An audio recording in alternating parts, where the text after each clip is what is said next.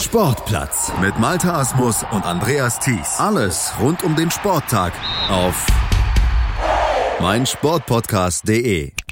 Am Wochenende fanden in Colomiers in Frankreich und in Kasan in Russland die Qualifikationen für das olympische Rugby Sevens Turnier statt. Die Herren in äh, Colomiers, die Frauen in Kasan. Über die Ergebnisse und wie die deutschen Mannschaften abgeschnitten haben, darüber spreche ich jetzt mit der siebener Nationalspielerin Vivian Bahlmann. Hallo Vivian. Hi Andreas.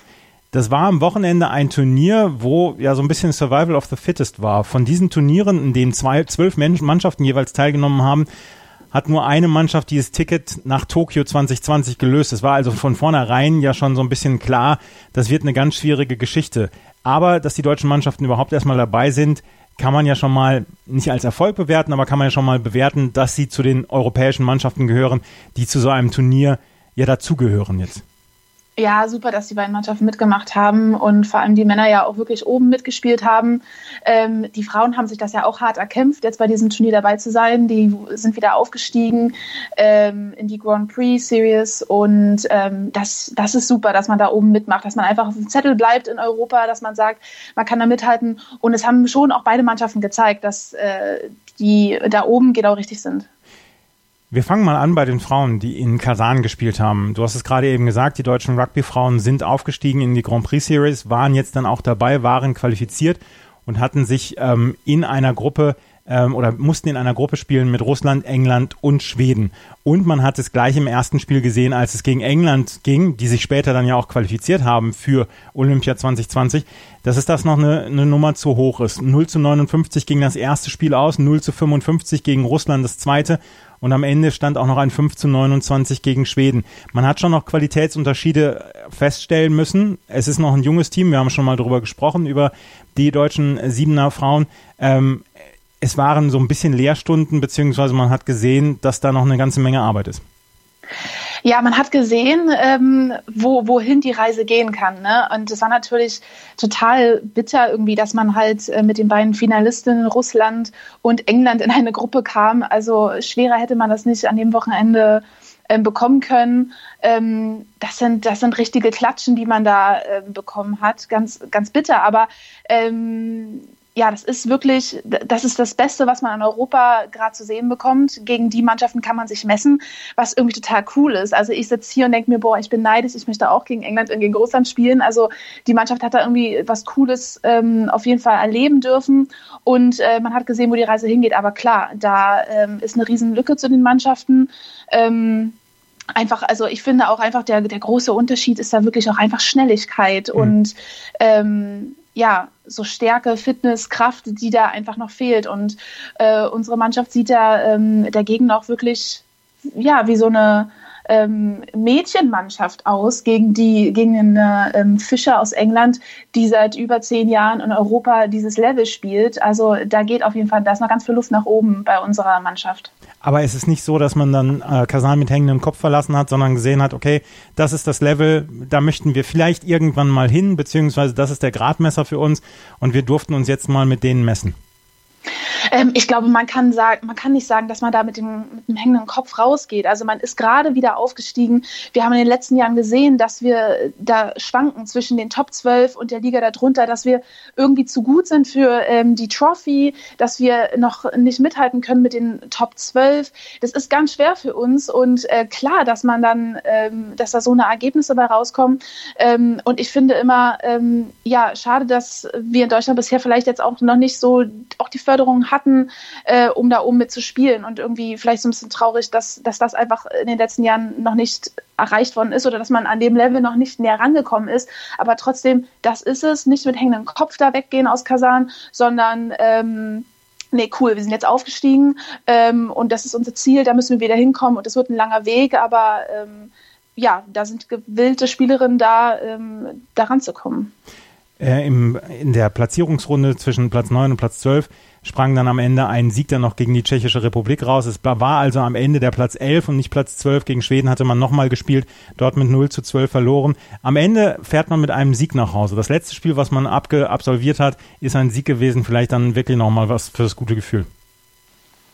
Auf jeden Fall fürs gute Gefühl. Ähm, es ist wichtig, dass man aus so einem Turnier dann auch nicht als letzter nach Hause fährt. Ähm, trotzdem war natürlich auch bitter, dass das Spiel gegen Tschechien ähm, war jetzt wirklich vom Niveau, war wieder was ganz anderes als, als gegen ähm, auch gegen Schweden. Also das, das Spiel am zweiten Tag gegen Schweden, das war eine super Leistung. Ich muss wirklich sagen, da hat sich die deutsche Mannschaft gesteigert ähm, vom ersten zum zweiten Tag. Man hat ja ähm, zweimal gegen Schweden gespielt und am zweiten Tag sah das Ganze schon viel besser aus. Ähm, man hatte einfach ein bisschen mehr ähm, ja auch den Ball gehabt und Schweden weniger machen lassen, weil ähm, am ersten Tag da war wirklich Schweden einfach komplett nur im Ballbesitz und die deutsche Mannschaft hat verteidigt wie die Verrückten. Am zweiten Tag sah das besser aus, aber ähm, ich hätte mir gegen äh, Tschechien noch ein stärkeres, besseres Ergebnis eigentlich gewünscht. Also man hat irgendwie das Spiel so auf die auf der Hälfte des Spielfeldes irgendwie abgeliefert und äh, hätte mehr drin sein können. Aber ähm, ganz wichtig trotzdem, dass man dass man das gewinnt. Ähm, und jetzt kann man einfach auf die nächste Saison blicken und ähm, froh sein, dass man wieder unter den Top 12 ist. Also elfter, elfter Platz am Ende für die deutschen Frauen in diesem Turnier. Und wie gut die Gruppe war, in der Deutschland gespielt hat, das sieht man daran, dass England und Russland, die beiden Gruppen, ja, Co-Mitglieder in der Gruppe der deutschen Mannschaft, dass die am Ende das Finale bestritten hatten. England hatte sich im Halbfinale gegen Frankreich durchgesetzt in einem ganz engen Spiel mit 14 zu 12, hatte im Viertelfinale gegen Irland gewonnen und Russland hatte gegen Spanien gewonnen, 12 zu 5. Und das Finale war am Ende dann eine recht einseitige Geschichte. 19 zu 0 war es dann für England. Ich meine, es war die Top, also es waren die Top-Mannschaften Europas dabei. Auch die müssen sich für die ähm, Weltmeisterschaft qualifizieren, wenn sie nicht in der World Series sind. Und England hat dieses Ticket nach ähm, Tokio jetzt gelöst mit einem 19 zu 0 gegen Russland. Aber auch da sehen wir, wie gesagt, die Gruppe der deutschen Mannschaft war schon brutal schwer. Ja, ganz, ganz krass. Also, ähm, wie gesagt, ähm, da ist es auch so schwer, wirklich zum Zug zu kommen. Also, ähm, wir haben wirklich, also ich muss sagen, wie viele Tackles die bei die, die deutschen Spielerinnen gemacht haben, ich will es gar nicht wissen, weil das, weil die haben über Phasen, weil also wirklich die ganzen Spiele so viel verteidigt. Ähm, da muss ich auch sagen, äh, nimmt man sich echt mit. Man muss am Angriff besser werden. Man muss mehr den Ball behaupten, auch ähm, gegen solche Mannschaften, aber vor allem auch gegen Mannschaften wie Schweden. Also da hätte man zeigen können, okay, man kann auch angreifen, dass man da ähm, oder dass man im ganzen Turnier ähm, nur drei, vier Versuche gelegt hat. Das ist natürlich irgendwie schade. Mhm. Ähm, es hätte ein bisschen mehr gegen Mannschaften wie Schweden und äh, Tschechien kommen müssen. Ähm, aber ganz, ganz krass, dass man als Aufsteiger dann natürlich gegen diese beiden Finalisten in der Gruppe landet, ja. Großbritannien ist jetzt das sechste Team, das siebte Team, was sich für Tokio 2020 qualifiziert hat. Auch da ist es dann ein Zwölfer-Turnier. Also es ist unglaublich schwer, sich für Tokio zu, zu qualifizieren. Japan als Gastgeber ist sowieso qualifiziert. Neuseeland, die USA, Kanada und Australien waren eh für die World Rugby Women's Seven Series als die ersten vier Platzierten ähm, waren qualifiziert. Dazu ist jetzt Brasilien noch gekommen und Großbritannien. Und die beiden Zweit- und Drittplatzierten, Frankreich und Russland, die können dann noch in einem Rapid Charge Turnier 2020 sich dann das letzte Ticket dann holen. Also auch da gibt es dann nochmal eine ziemliche Auslese, um dann am Ende die zwölf Teams bei den Frauen dann festzustellen, beziehungsweise dann auch die zwölf Mannschaften zu haben, die dort mitspielen. Das war die Olympia-Qualifikation der Frauen. Für die heutige Folge haben wir einen Unterstützer, Shell V-Power. Shell V-Power schont und reinigt den Motor, sorgt für mehr Effizienz und Leistung und steigert die Performance.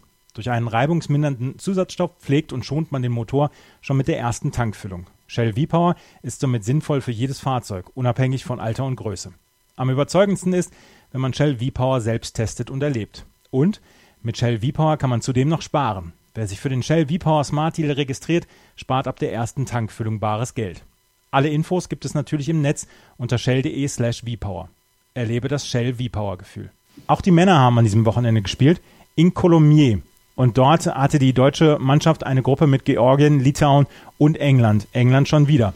Gegen Georgien gab es einen sehr klaren Sieg mit 33 zu 7. Gegen Litauen tat sich die deutsche Mannschaft so ein bisschen schwerer mit 24 zu 19 und gegen England gab es dann einen 33 zu 7, eine 33 zu 7 Niederlage. Der erste Tag verlief eigentlich, kann man sagen, wie geplant. Ähm, ja, auf jeden Fall. Also der Auftakt war unheimlich stark gegen Georgien. Ich dachte mir, wenn die Mannschaft jetzt so das Turnier weitermacht, ähm, dann sind wir ganz oben mit dabei. Gegen Georgien war ein super Spiel. Also ähm, die Männer, die deutschen Männer hatten da so Bock, sind so viel nach vorne gegangen. Also haben wirklich das Spiel in die Hand genommen, ähm, sind in die Lücken, haben Offloads gespielt, haben super schnell gepunktet. Also das war richtig gut.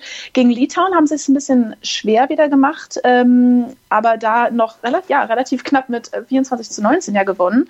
Ähm, und ähm, ja, was so ein bisschen vielleicht auch so das Highlight irgendwie des Tages war, war natürlich dann viele schöne Aktionen von äh, Spieler Manassa Sita zu sehen. Also der hat da richtig coole Sachen gemacht. Ähm, gegen England war natürlich bitter. Also 7 zu 33 hat man da verloren. Ähm, das äh, ja, war vielleicht auch nicht anders zu erwarten. England hat im Endeffekt das Turnier gewonnen, ähm, aber ähm, da hat man wirklich auch kein Land gesehen. Also ähm, es war Ankick, Ball auf England und Versuch. So ist ungefähr das Spiel abgelaufen. Manas Asita, über den können wir noch mal gerade sprechen. Der ist nämlich jetzt erst zur deutschen Nationalmannschaft dazugestoßen, zur siebener Nationalmannschaft. Hat eigentlich für Simbabwe gespielt, auch als Nationalspieler, lebt aber schon seit zehn Jahren in Deutschland und konnte jetzt dann ähm, für Deutschland auflaufen in seinem ersten Turnier. Er ist ein Spieler, ein, ein absoluter Routinier. Wie gesagt, für, für hat er schon in der World Series gespielt. Das ist nochmal eine richtige Verstärkung für die deutsche Mannschaft, oder?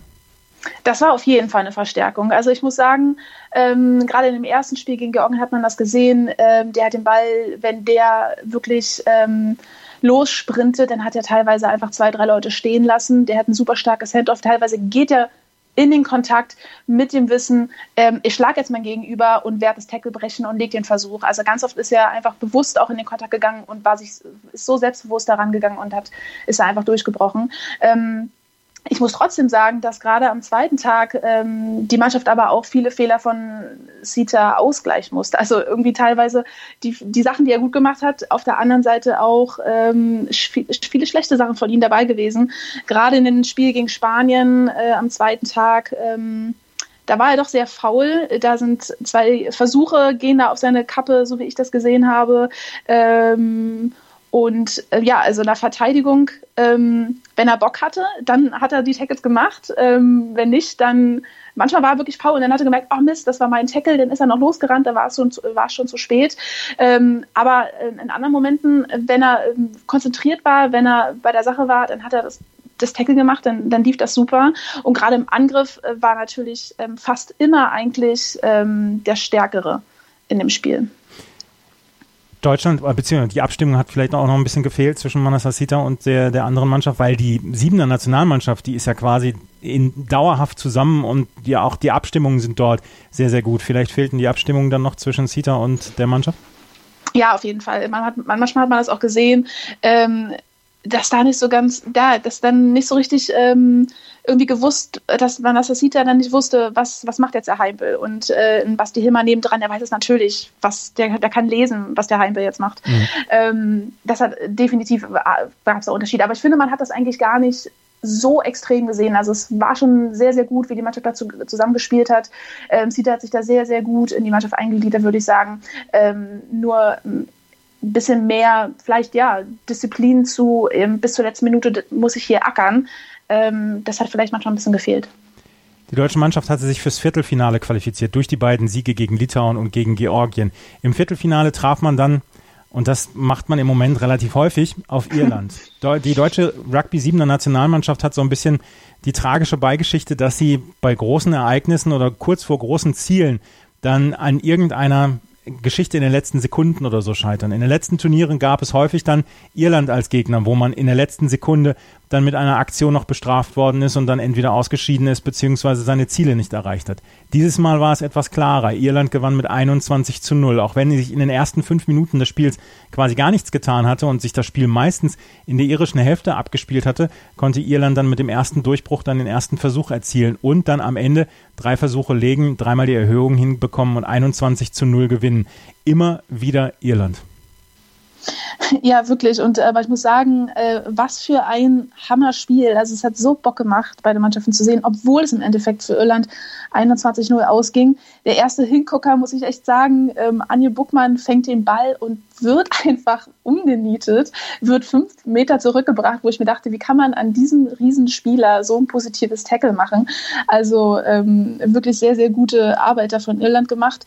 Ähm, und es war so schön zu sehen, dass einfach Irland doch auch also dass die erste Halbzeit fünf Minuten lang so hart umkämpft ist, dass da, dass da Irland nicht zum Zug kam, dann irgendwann doch, aber äh, dass die halt fünf Minuten gebraucht haben, das, das hat halt total viel Deutschland Gespräch, äh, gesprochen. Ähm, und es wäre halt schön gewesen, hätte man da den, den ersten Versuch gelegt. Ich glaube, dann wäre das Spiel irgendwie nochmal anders ausgegangen. Das wäre wichtig gewesen für, für die deutsche Mannschaft, aber ähm, ja, also wunder, mega gutes Spiel. Ähm, schade nur, man hat sich das Leben dann irgendwie selber schwer gemacht. Man hat ganz viele Straftritte dann selber verursacht in der eigenen 22. Man hat ähm, Irland das dann einfach in manchen Momenten ein bisschen geschenkt. 21 zu 0 ging es für Irland aus. Die sind dann gegen Frankreich ausgeschieden, mussten dann im Spiel um Platz 3 gegen Portugal den Platz 3 nehmen und sind dann auch für dieses Rapid Charge Turnier 2020 qualifiziert.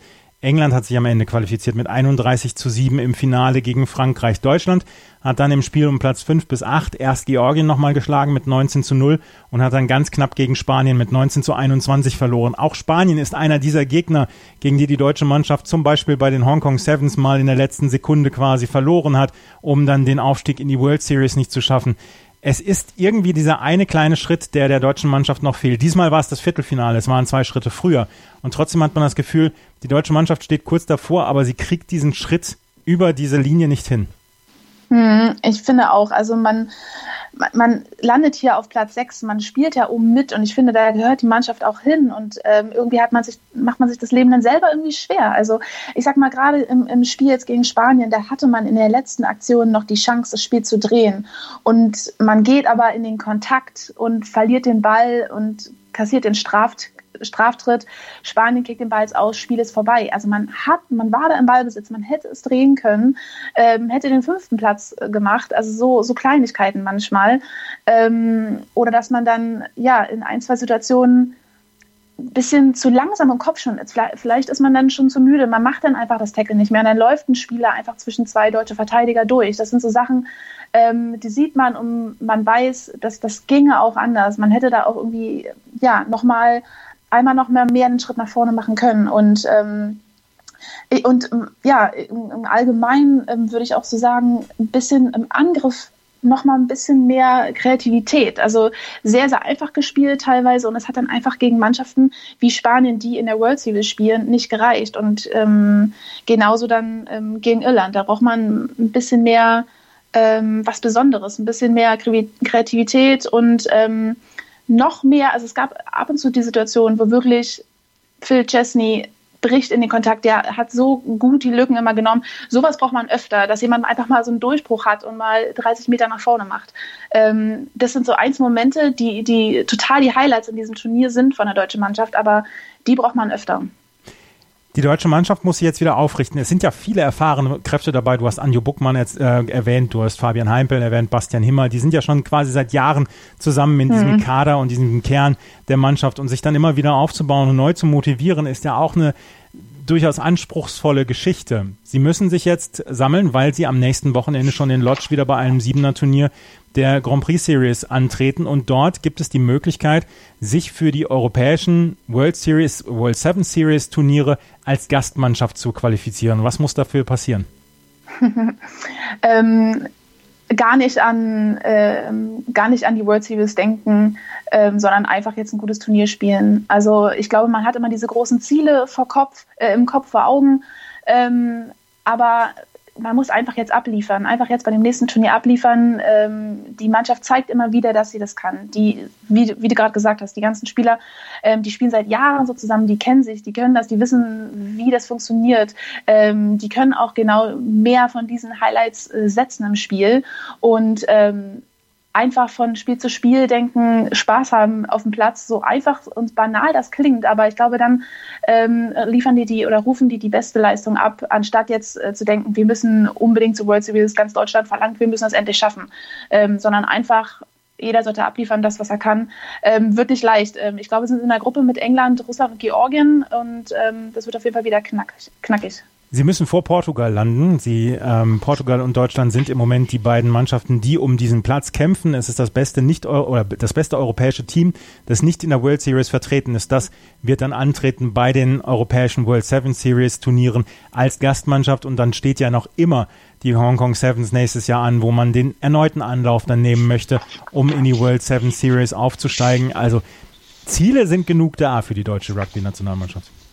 Ja, auf jeden Fall. Und es ist auch schön, dass so viel Luft nach oben ist und dass man weiß, wofür man das macht. Ähm, dass, man, dass man weiß, ähm, wenn wir hart ackern, dann ähm, können wir das und das und das erreichen. Also ich glaube, das, das braucht man auf jeden Fall auch. Ich glaube, dadurch, dass die Jungs immer so nah da dran sind, diese Sachen zu erreichen, das gibt ihnen auch jede Woche in jedem Training seit Jahren die Motivation, sich weiterhin einfach diesen Sima-Rugby so zu verpflichten sozusagen. Und ähm, wenn ich mir vorstelle, wie viele Jahre jetzt Heimpel und Bastian Himmer äh, im Deutschland-Trikot auf dem Platz stehen und ähm, komplett sich dem Ganzen verschrieben haben, ähm, dann freue ich mich, dass da einfach, dass da weiterhin für die Jungs die Chance da ist, das zu schaffen. Und ähm, ich glaube, alle hoffen auch, dass sie sich selber dafür belohnen können. Aber ja, sie müssen es jetzt einfach nur auf dem Platz äh, ja, einfach nochmal abrufen, was sie, was sie können. Und ich glaube, die Jungs sind alle fit und können da oben mitspielen und ähm, ja, sollten sich einfach nochmal selber nochmal belohnen.